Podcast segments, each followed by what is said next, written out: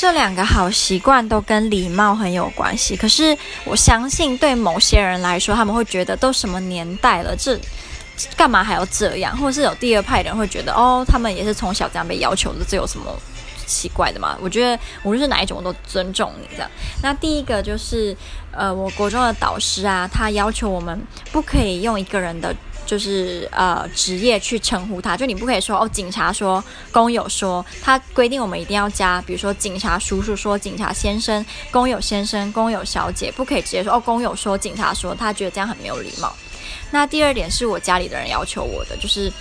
只要遇到长辈，或者是只要比你大，你就要跟他说：“哦，姐姐好，阿姨好。”那离开的时候就要跟他说：“啊，姐姐再见，阿姨再见，叔叔再见，谢谢你们的照顾，然后或是辛苦你们了。”就无论是不是认识的人都，我都有被这样要求。那甚至是我自己的爸爸妈妈，我也必须要这样对待他们。